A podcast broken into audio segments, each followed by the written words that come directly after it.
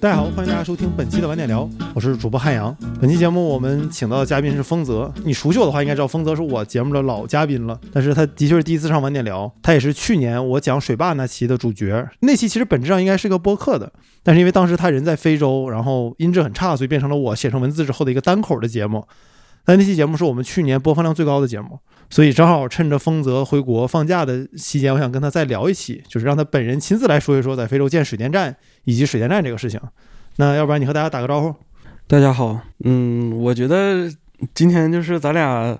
随便聊一聊，你有啥问题就问，如果有我感兴趣的，我就多发挥一点。因为我跟丰泽是很多年的朋友了，然后我俩录的节目非常非常多，可能这个节目里面他不那么晚点聊，是因为我俩会进入到另外我的别的节目的那个模式里面，就比如各种帖子那么来回叫，呃，会进入到这个喝酒的模式里面。对，因为我俩现在一人买了瓶啤酒，正常是喝一点儿再来录，这样声音更好听。但我俩今天正好从鸡西开到七台河，刚吃完饭，意犹未尽，又买了两瓶啤酒，明天准备去鹤岗。我我们有可能在鹤岗再录一期关于鹤岗的节目，你可以期待一下。对，但今天我们的主题不是七台河，不是东北，而是水源水源站和非洲。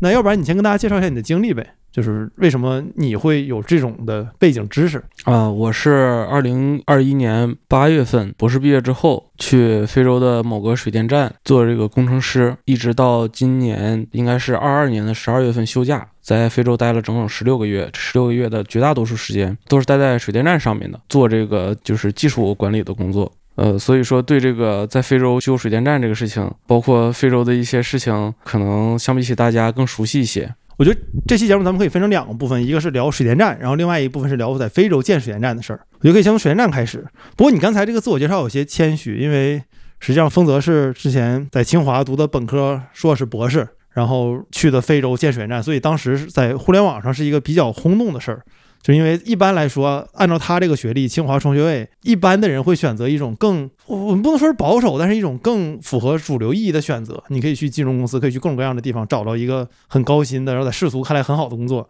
但是你还是毅然决然的去了非洲，而且你不光去非洲，你在很多年前就要告诉所有人你要去非洲。呃，这个其实这个不不是一个很很离谱的选择，因为我们公司也给了我一个比较高的职位。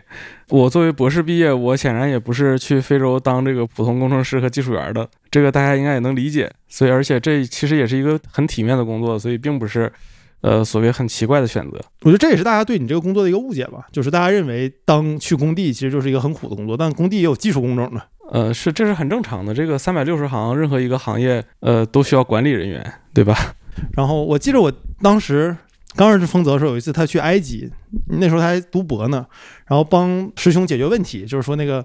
埃及的都是那种沙子嘛，那那个沙子建大坝就特别不坚固，然后你就要去解决这问题。啊，那个不是大坝，那个是这个正常的建筑。你像我学的这个专业，细分的专业，它跟这个混凝土关系更大一些，所以我在这方面相对来说就要更专业一些。然后大坝呢，因为它用的这个水混凝土的用量，呃，要远远远远多于一般的建筑。你比如说一个正常的这种，呃，比较熟悉的，比如说一个大型的商业综合体，它所用的这个混凝土差差不多是几万方这个量级，而一个大坝呢，它的这个混凝土的用量是经常可以突破。一百万方就是非常轻松，呃，甚至很多大坝能达到一千万方这个量级。所以说，这个你在混凝土上面，比如说你想办法可以节省一公斤水泥，就是每方混凝土节省一公斤水泥，那一千万方混凝土你可以节省一万吨水泥，对吧？这个成本大家可以想一下。那咱们从水电站开始聊，我我对水电站最开始感兴趣，是因为有一年我和丰泽还有我的其他几个朋友，我们一起去了吉林的丰满水电站，这个被号称中国水电站之母嘛。当年日本人在伪满洲国时期修了个底子，后来共和国成立之后给它修完了，然后向中国各地输送了很多水电人才。然后那个时候你跟我提了一个观点，就是水电站在曾经相当大的一段时间里面是一个非常高科技的项目。嗯，水电站它不光是高科技这么简单的问题，它在这个一个国家的工业化初期，它相当于是一个需要举全国之力去修建的一个东西。呃，因为水电站它的最大的特点就是它的初期造价投入非常的高。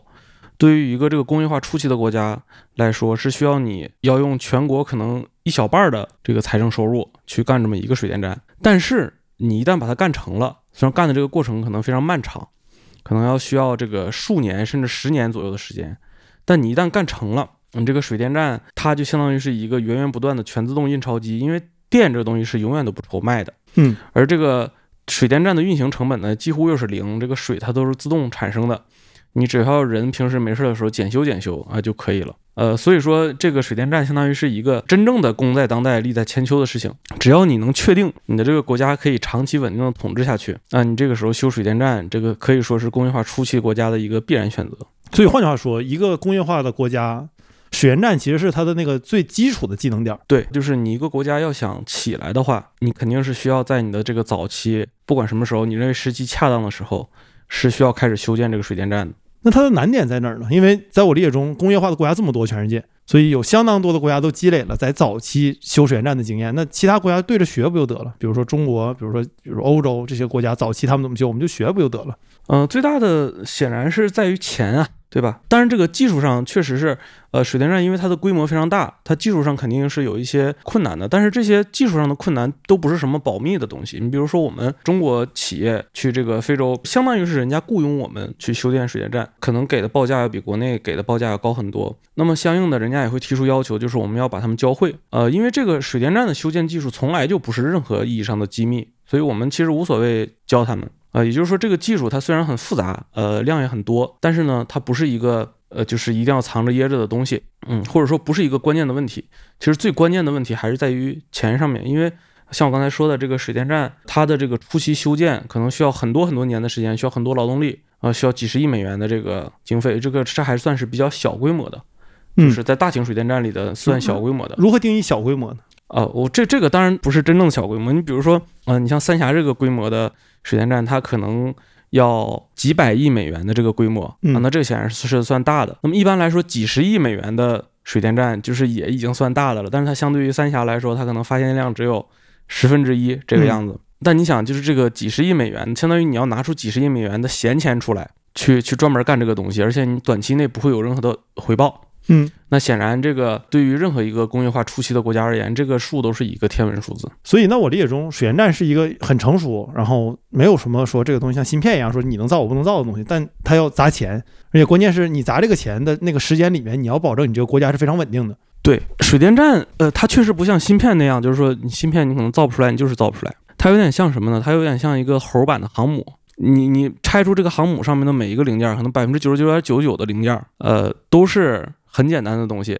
就是你如果专门拿人去攻关的话，你是能攻出来的。但问题是就在于，嗯它这个这些东西实在涉及到的东西实在太多太多太多了。所以说，就是你作为一个普通的国家，呃，你是不太可能就是掌同时掌握所有这些技术的。嗯，呃，其实所有的这些技术嗯没有一个是复杂的，它就是都是很简单很简单的技术就是太多了。啊。对，但是它涉及的面儿太广了。那是航母是猴版水电站，还是水电站是猴版？水电站是猴版航母，就航母更难点儿。呃，对对，这这这这这是肯定的，啊那哦是肯定的。但但是通常来说，我们不会有一个航母有那么大的规模，就是对嗯，那像你，你觉得像是在今天中国，我们在这个水电站这个行业中的技术水平算是什么样的？呃，那肯定是天顶星级别的。这个中国在包括而不限于水电站的一切工程领域，单说技术的话，都是天顶星级别的，并不是说西方国家差哈，他们可能四五十年前他们是能掌握，就是四五十年前的尖端建筑技术的，但是失传了。因为他们那不需要建那么多了，是吗？对，不需要建那么多了，然后自然的，你比如说师傅死了，徒弟转行了，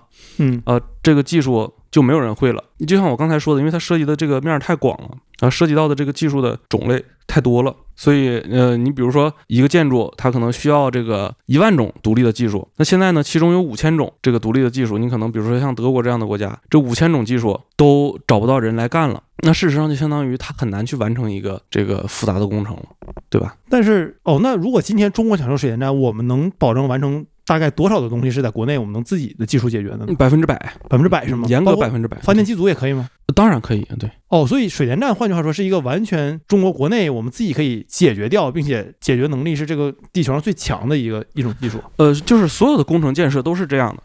呃，但是是这样哈，你比如说你的这个施工过程中，你可能你确实用了这个，比如日本的挖掘机，对，呃，但是这是完全是一个商业行为，不代表你中国生产不出来，或者是你的水轮机的呃某一个叶片，呃，你采购了国外的一些材料，呃，哪个螺丝你采购了国外的材料。这是很正常的，但这完全是一种商业行为，就是所追求那种所谓的绝对的百分之百的国产，那没有任何的意义。嗯呃就像这个圆珠笔笔芯儿的那个，我刚想说这个，对 那个那个那个球儿，就是攻克，就是你你觉得这个东西中国生产不出来，然后你非要去攻克它，这个事儿就是还是挺挺可笑的。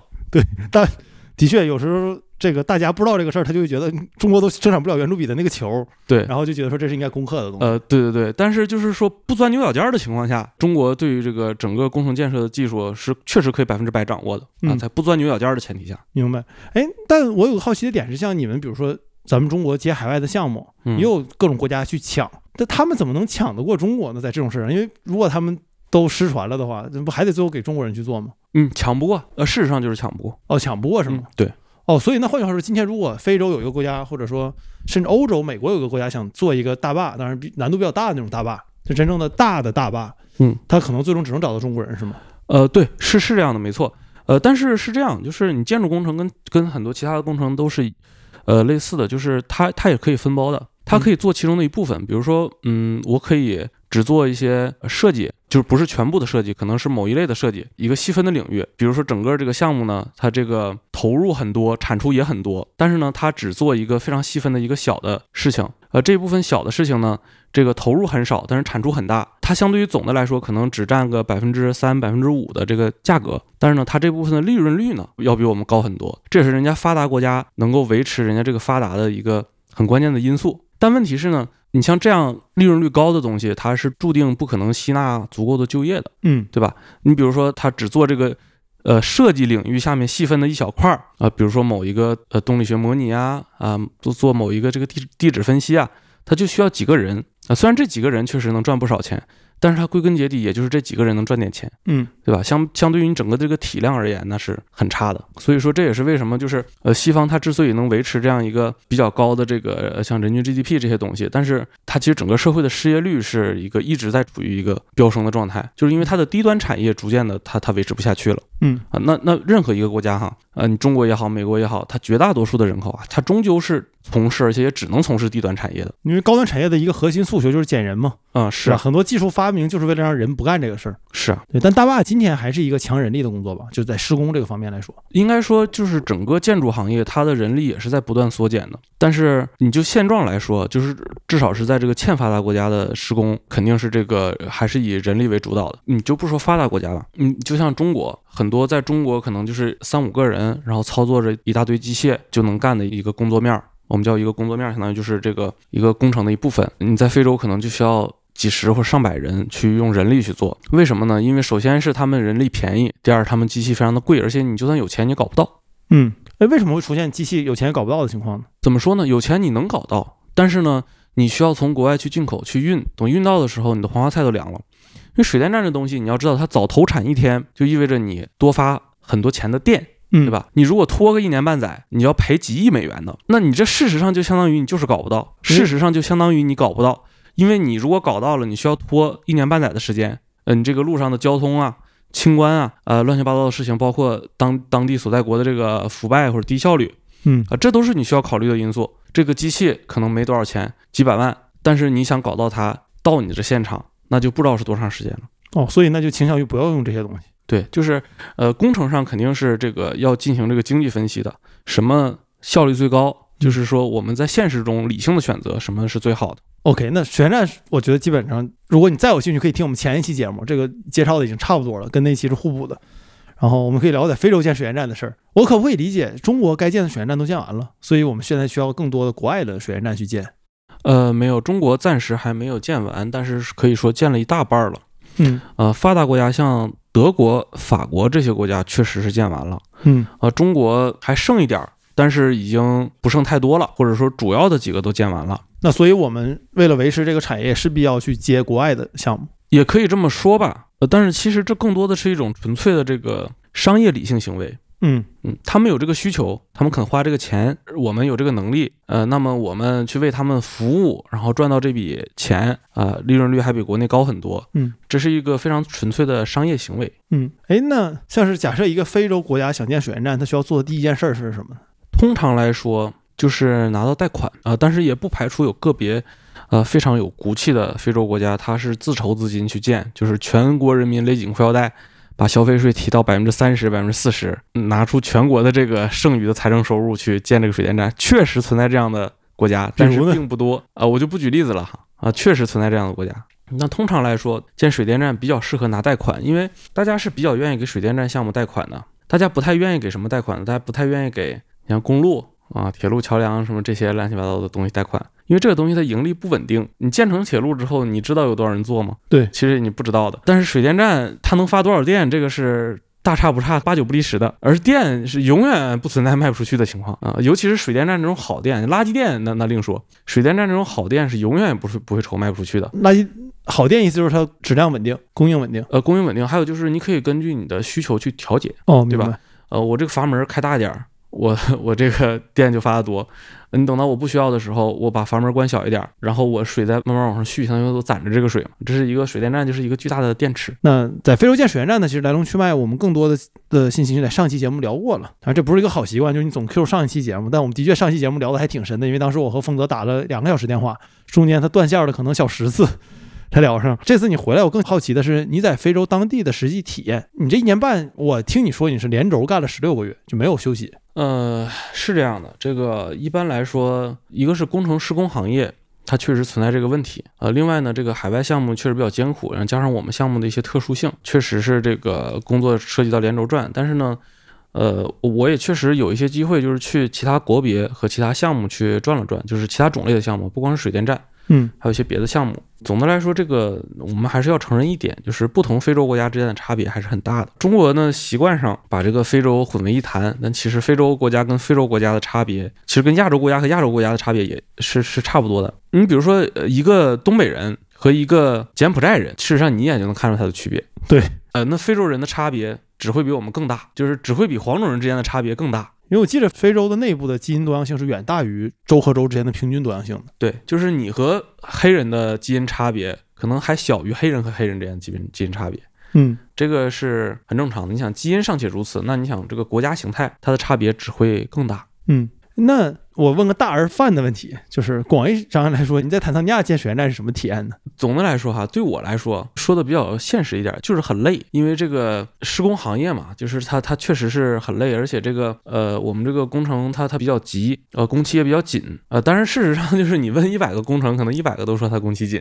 对啊所以这个呃应该说这是一个这个打灰佬土木工程行业的一个现状吧。打灰佬是你们的自称，啊、呃对，打灰就是水泥的意思。打灰儿专业上来说叫做这个混凝土浇筑，就是你把一个拌好的混凝土浇到一个那个模板里面，然后等它硬硬完之后变成一堵墙或者变成一个形状，这个过程叫打灰儿。在在那之前，这个叫和灰儿。和灰就是把这个原材料像沙子、石子水泥这些东西拌到一起变成混凝土。哦，那我一直弄错了，我一直以为把我把打灰儿跟和灰儿弄混了，我以为打灰儿是和灰儿内部的事儿对，打灰儿是把它打到里面，啊，明白，砰砰砰砰，不是把灰。打出来。对对啊，明白了。当然累，这个各个工程肯定都说自己累，但是你在非洲的这种累和你在国内建大坝的累有什么区别呢？嗯、国内是这样，就是你再怎么国内你再怎么说与世隔绝哈，这个偶尔还你还是能出来的，对吧？嗯，那你出来之后呢，你这个哪怕在一个最小的那种中国的这种小镇小县城，基本的生活服务你还是能享受得到的，对嗯吧？饭店也好啊，小卖店也好，尤其是现在这个中国哈，你就是你在北京能买到的东西的百分之九十八，在这个小县城都能买到，除了可能 LV 你买不着。对，但没有给他们打广告的意思。但之前我们做了个调查，就是我在各地的农村，尤其东北的各个小农村去找元气森林，每个小店里头就一个特别小的村子里头都有元气森林。对呀、就是这个管中窥豹，可见一斑嘛。对，但是你在非洲的话没有，就是具体就不说了哈。但是很多这种工程，你到一个最近的城市，可能就需要几个小时的车程，而且你去了之后，你发现这个城市里面其实也啥都没有，甚至很多你到到首都可能需要这个两三天的路程，坐飞机的话也要折腾很多趟，而且不是每天都有。呃，就是你是真的处于一个与世隔绝的状态，也没有网，然后吃的也很差，住的也很差。啊，然后还面临着很多这个，你像尤其是疟疾，疟疾可以说是非洲最凶险的疾病。那疟疾没有什么药或者说疫苗什么的吗？疟疾最大的特点是它没有疫苗，呃，它有药，但是就是疟疾它总的来说是什么呢？就是你得病的概率乘以这个得病之后的死亡率，这个是最高的啊、你有的病呢，它可能这个，呃你比如说像埃博拉那种，就是你得上确实是得上必死，但是那个病你得上的概率微乎其微。对，但是疟疾呢，它就正好能达到达到这样一个平衡，就是在一些这个不太好的这个环境当中，啊，得上的概率非常高。确实，它确实可以治啊，你如果及时发现的话。但是即便是在这个大部分人都能治好的前提下，的死亡率还是很高。大概能有什么什么一个量级呢？呃，这个我倒具体的不太好说，但是反正就是我耳闻的、听说过的啊，嗯确实有一些人就是得疟疾死的。但你这十六个月里面还没碰到这样的情况。我身边没有，因为总的来说，就是疟疾它还有一个特点啊，就是就是你要知道，中国以它七十年代的科技和卫生水平就嗯消灭了疟疾。换句话说，从中国五十年代到七十年代这二十年，中国的进步就已经足以呃大范围的消灭疟疾了。那么国外也是这样，事实上，你一个落后的国家，它并不需要达到你中国二十一世纪的这个卫生水平，嗯，你只需要达到中国七十年代的那个卫生水平，你就可以消灭疟疾了。除非哦你的卫生水平像中国五十年代一样烂，对吧？所以很多非洲国家，它虽然在我们看来还是很落后，但是呢，它达差不多达到了中国七八十年代那个水平，它的这个疟疾的感染数就已经直线下降了。只有那种像中国五十年代一样穷的那种国家，它才会这个疟疾非常非常泛滥。哦，那坦桑尼亚属于比比七十年代还强点儿呃，坦桑尼亚就是至少在我平时接触的这个环境当中哈，这个卫生条件差不多能 能是能达到七十年代那个水平的。我明白了。但是有一些就是环境更恶劣一些的地方，就是比如说它的这个积水，嗯就污水得不到清理，污水是最是能滋生疟疾的。嗯，对，这是比较严重的问题。那还有什么严重的事儿呢？在非洲你觉得很困难的呢？其实要我说的话，最难的，呃，一个是工作本身的难，嗯呃，这个是任何行业都避免不了的。这个因为你涉及到要跟各种各样的这个同行同行啊，就是或者是说跟你打交道的人，呃，像政府部门啊，什么那个其他合作的承包商之类的要打交道，呃，这个确实很难。就是这个文化差异也有，纯粹商业层面的东西也有，嗯纯粹技术层面的东西也有，但是这都是工作以内的内容，呃，并不代表我们之间有什么冲突，嗯呃就是大家还是在合作的框架下，但是我们不同公司为了争取最大化自己的利益，这是非常正常的商业行为，对吧？嗯那你这个压力很自然的就落落到这个劳动者、管理者头上，这是很正常的。第二一点，我觉得最重要的，呃，就是第二重要的，可能就是这个心态上的艰苦，或者说这个寂寞，因为你在那边，你平时接触到的，呃，就是你这这个这些中国人数量也很少，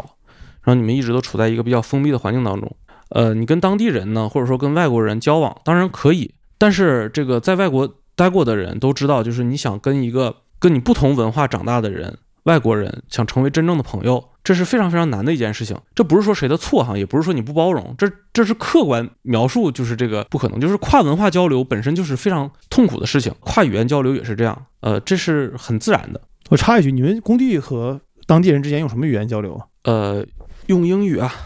这个工长就是说中国的中国的老工人嗯很多是会斯瓦西里语的，嗯呃，会跟当地人交流。但是其实这个工作上的指令非常简单，工作上的指令就是你用任何一种语言，甚至用手语都可以。我以为他们说河南话。会有河南话，就是大家是是使用一种非常杂糅的这个工地语言，包括手语、斯瓦西里语、英语、河南话等等很多融融合在一起。总之，我是能让你听明白的。你能啊说一句是什么？就是呃，我我我我不能，就是因为我我不直接管理这个当地工人，嗯呃，我们都是通过指挥这个中国工长，让他们去管理当地工人，因为这个指令一层一层下达，不可能我越过人家去去继续对，这个确实。指令。哎，我我问个附加的小问题，就是你刚才说你这儿没电没网，但咱俩打电话的时候，你那网是怎么来的？虽然很卡很差，但是它有网。呃，是那个相当于是卫星信号。哦，就所以不是当地的基站，是通过卫星走的。对，我不太懂啊，是那个大锅，我感觉大锅应该是应该是卫星吧，呃，应该是卫星。是是那个大锅。这我也不是特别懂。这个如果朋友知道，啊你可以指正我们的错误，但我觉得应该是卫星。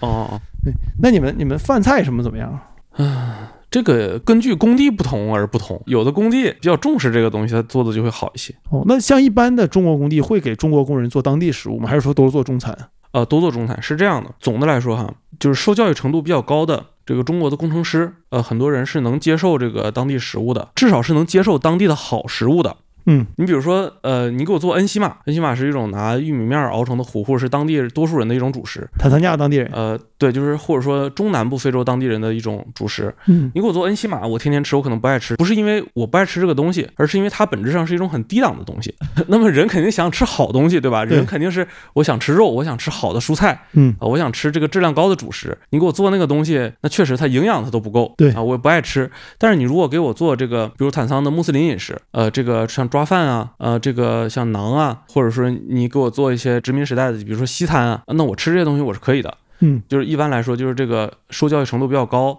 的这个工程师，他是能接受的。但是你要知道，工程师毕竟是少数，呃大多数的这个在那边的这个中国人呢，还是这个普通的这个呃，在他们在国内的时候是工人，去了那边之后做工长，嗯那么他们这个对于饮食习惯的包容性显然没有那么强。嗯啊、人家人家是一定要吃自己的家乡菜的，嗯甚至说你比如说一个河南工人，你每天给他做广东菜，他也会受不了，嗯更何况是你做外国菜。对，那他可能就是对于这个饮食，他要更挑剔一些啊、就是我我只接受我的这个家乡菜啊、嗯那么你这个时候，你这个工程的管理者，你就要考虑到绝大多数人的想法，对吧？如果大家比如说都是河南的工人，大家就都吃河南菜，呃，都是这个湖南的工人呢，大家都要都要吃湖南菜。你不放辣椒，那人家就是不爱吃，对对吧？你不能说你你还是硬要教条说，哎呀，我们在国外，我们必须要做国外菜，这那这种教条的方式肯定是管理不下去的嘛，对吧？那像你在那儿这段时间之后，你首先你不是这次去是第一次去非洲，你之前去已经去过很多次非洲了。呃，我去过几次啊、呃但是这次是相当于正式工作了，因为一次待了十六个月。当然，这十六个月也正也也确实是因为有这个防疫政策的因素在里面。回不来国，呃，对，回不来国。呃，因为正常来说，你像我的这个级别，我是可以半年回一次的。嗯呃，这个一般的员工他也可以一年回一次。嗯，呃，但是你像现在这种，很多人在那边待了四五年都没有回。那就你待这儿之后，你对非洲什么看法？我觉得呃，大家永远不要试图用一两句话去形容一个地方。嗯呃，这个事情就是永远永远都要避免。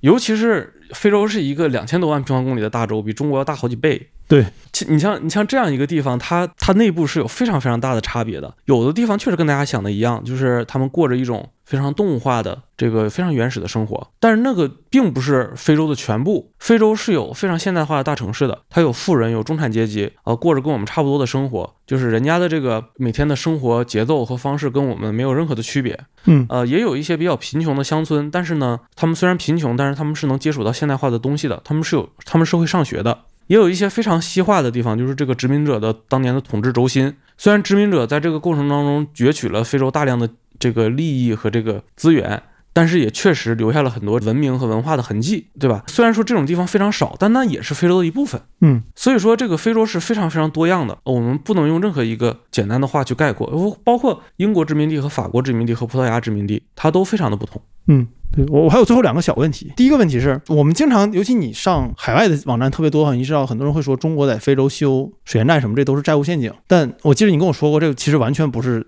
大家想的那个样子。就你方不方便再讲讲这个事儿呢？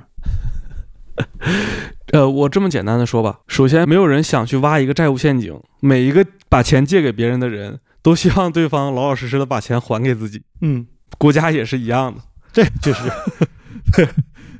所以这个这个事儿完全是一个这个形容实在是太荒唐了，就是对这个完全是一个西方人去给我们那个就是为纯粹是为了黑而黑。中国人，尤其是我们这些企业，甚至包括这个呃放贷的银行，听起来都是哭笑不得的。你以为我们想吗？对，还有就是这个现在这个时代变了，我们不是这个当年六七十年代的时候那个状态了。我们现在这个国与国之间的合作都是可以纳入到市场化的框架当中来的。嗯所谓的原件，就是这个援助，其实更多的是一种纯粹的商业合作。我们确实比西方人要实惠儿。那指的是什么呢？一块钱的成本，我们可能收他一块五，嗯然后给你建成了。那确实我们这赚头还是挺大的。但是西方人呢，他们是 收你十块，然后他们还要拖你很很久的工期。那显然，如果你是买家的话，你肯定选那个一块五的，对对吧？虽然一块五也比一块贵，但是这个实实在是比十块要实惠太多了。对。今天最后一个问题，就我记着有一次你跟我说一个事儿，就是你说汉阳你你们做技术的，然后我们的像就我就我自己啊，就我们的工作其实是发明新的技术给很多人用。但当然，你有一个观点，就是技术的创新和技术的扩散是同样重要的。就是啊大坝对于中国人来说不是高科技，但对于非洲来说还是高科技。所以你认为有更多的人其实不应该光眼盯着创造新的技术，而更多应该把眼睛放在技术的扩散这边。就这个事情，你现在是怎么想的呢？有有想法变化吗？嗯，我现在的想法仍然是这样的。还有一点就是，技术的扩散，它不光是一个技术问题，更多的是一个社会性的问题。你想，这个非洲为什么连五六十年前的技术都用不上？就五六十年前就已经成熟的技术，为什么非洲每天还有那么多的水还在白白的流淌？不仅没有为人类创造任何的福祉，反而还给沿岸带来了非常大量的这个灾难。为什么五六十年前的就已经成熟的水电站技术，直到现在它还没建？这显然不光是一个技术上的问题，嗯这更多的是一个现在这个不公正的国际秩序，甚至说非常邪恶的国际秩序导致的这样的问题。还有很多人抱怨就是非洲的生育率太高，呃，非洲的生育率确实高，但是他们生育率高的原因是什么？归根结底就是因为没有现代化的文明，嗯没有现代化的这些东西给他们，对吧？他们没有办法，没有机会接触到现代的文明的观念，所以它还是一个非常原始的这样一个状态。那么你想，一个正常的一个一个民族、一个一个国家、一个文明，它一旦接触到了这个现代化的观念，人们一旦有了一个现代化的生活方式，这个计划生育都是自然而然就会就会就就会就会产生的。他们自然而然的就会去想节制生育，然后去提高自己的生活水平。那么很多西方人呢，他就是他一方面他又想限制非洲的发展。不光是非洲哈，整个第三世界的发展，想限制所有这些人的发展，然后去把大家的这个生活质量维持在一个很低的水平线上。然后呢，他又他又去觉得这个非洲人的生育率太高，那你这个相当于是你你自己自相矛盾嘛？就如何定义他们想限制非洲呢？毕竟你从表面上来看，他们也在帮助非洲。他们帮助什么了呢？他们他们帮助什么了？我想问，对我，我就我也想问这个问题。是他们帮助什么？他们什么都没有帮助。但比如说像我之前在加拿大的时候，就是非洲当地很多白人会去，不是不是说不是说白人，很多当地人，因为我也是其中之一，我也去帮非洲建过房子。嗯然后我的经历特别逗，我不知道在节目里说没说过这个事儿，就是我是在肯尼亚建过房子的，建学校，嗯嗯也是援建嘛。然后当时我到肯尼亚之后，我们坐车从机场出来，那个过程中是没有机会和当地人交流的。然后当时找个地方休息加油，然后当时我下车之后，我跟一个非洲人说的第一句话是个中文，因为那个人跟我说说他是谁谁谁的亲戚，我就不说那个名字了。然后我说就不对，你怎么懂中文的？他说那，然后后来边上别人跟我解释，有个会英语的当地人说，是因为我们前面这条路是一年前中国人刚修好的，所以当地的居民都靠跟中国人做生意挣钱的那段时间，所以都学了几句中文。哎，我这么说吧，这个非洲人呢，他们非洲虽然文明这个比我们要这个要缓慢一些，那不代表人家非洲人傻，一顿饱和顿顿饱，人家也是分得清的。就是你给他弄点粮食或者弄点吃的，给他打个井，然后你们呢一起摆拍一下子，人家也知道是咋回事儿，你知道吧？确实。然后呢，你你跟人家合作修水电站，人家也知道是咋回事儿，人家不会觉得你什么破坏了他们风水啊什么的，他们没有那么傻。他们知道水电站是咋回事儿，他们知道工厂是咋回事儿，知道铁路、公路是咋回事儿，他们也知道你给他们送点粮食，然后摆个拍是咋回事儿，人家心心里比谁都清楚。但是呢，当然这个事儿再说下去，我也不想展开太多哈。嗯就这个 NGO 对这个非洲的破坏是非常大的。嗯呃，他们是真的会就是这个，就是觉得你这个东西这个工业化确实是对你这个国家有帮助了，他们是真的会去、呃想尽办法去破坏你的。呃，这个事儿不是国内的什么什么宣传什么的，这个是客观存在的。而且甚至我们有的时候为了考虑到国内老百姓的情绪，我们不会去宣传太多，那实际上是非常非常恶毒的。这个包括什么反政府武装啊、包括恐怖组织。呃，这些东西都是客观存在的，他们接收西方拿西方的黑钱也是客观存在的，而且就是比你想象的要恶毒一万倍啊，这是客观这客事实啊。对我我想延伸最后一个问题，就是我一直觉得你其实还是，当然非洲是个很大的概念，但我理解中你你其实一直属于很喜欢非洲人的，就在你的观点中，你从来不认为非洲人比任何地方的人差。是啊，是这样的，就是我我我不是说喜欢非洲人，就是人的爱都是有梯度的。我最爱自己的家人和朋友嗯啊、其次爱跟我长得差不多的中国同胞嗯啊、再其次我再爱这个世界上其他的人。我就我这是一个非常自然的这个人的这个爱是有梯度的。我我只是觉得，就是你要客观上来讲，你要先承认人和人的差异，嗯在此基础上，你才能做到尊重和这个客观。你不能先上来一上来就说，先脱离实际的去说一些假大空的话，说什么普天下的无产阶级都要团结在一起，如何如何的。然后当你真正去实际考察和操作过一遍之后，你发现没有那么简单，这个无产者跟无产者之间也有也有矛盾。嗯，然后呢，你一下子就崩塌了，你就走向了另一个极端，你就开始去骂人家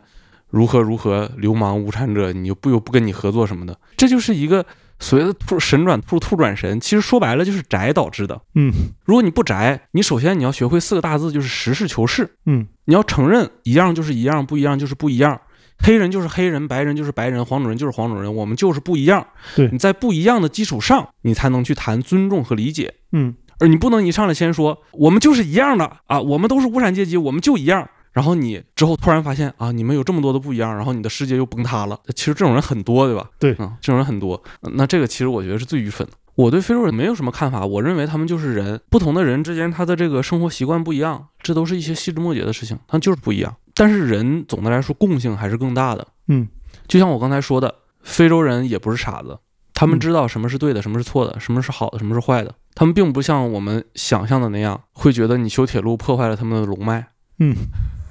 当然我们有时候有曾经这么想过。但即使是中国人，一百多年前，绝大多数的人，当他第一次尝到铁路的甜头之后，他也不会再去有那种奇怪的想法了。这个就是人没有傻子。嗯，行，那感谢丰泽今天做客我们节目，那我们下期再见，各位拜拜。好，拜拜。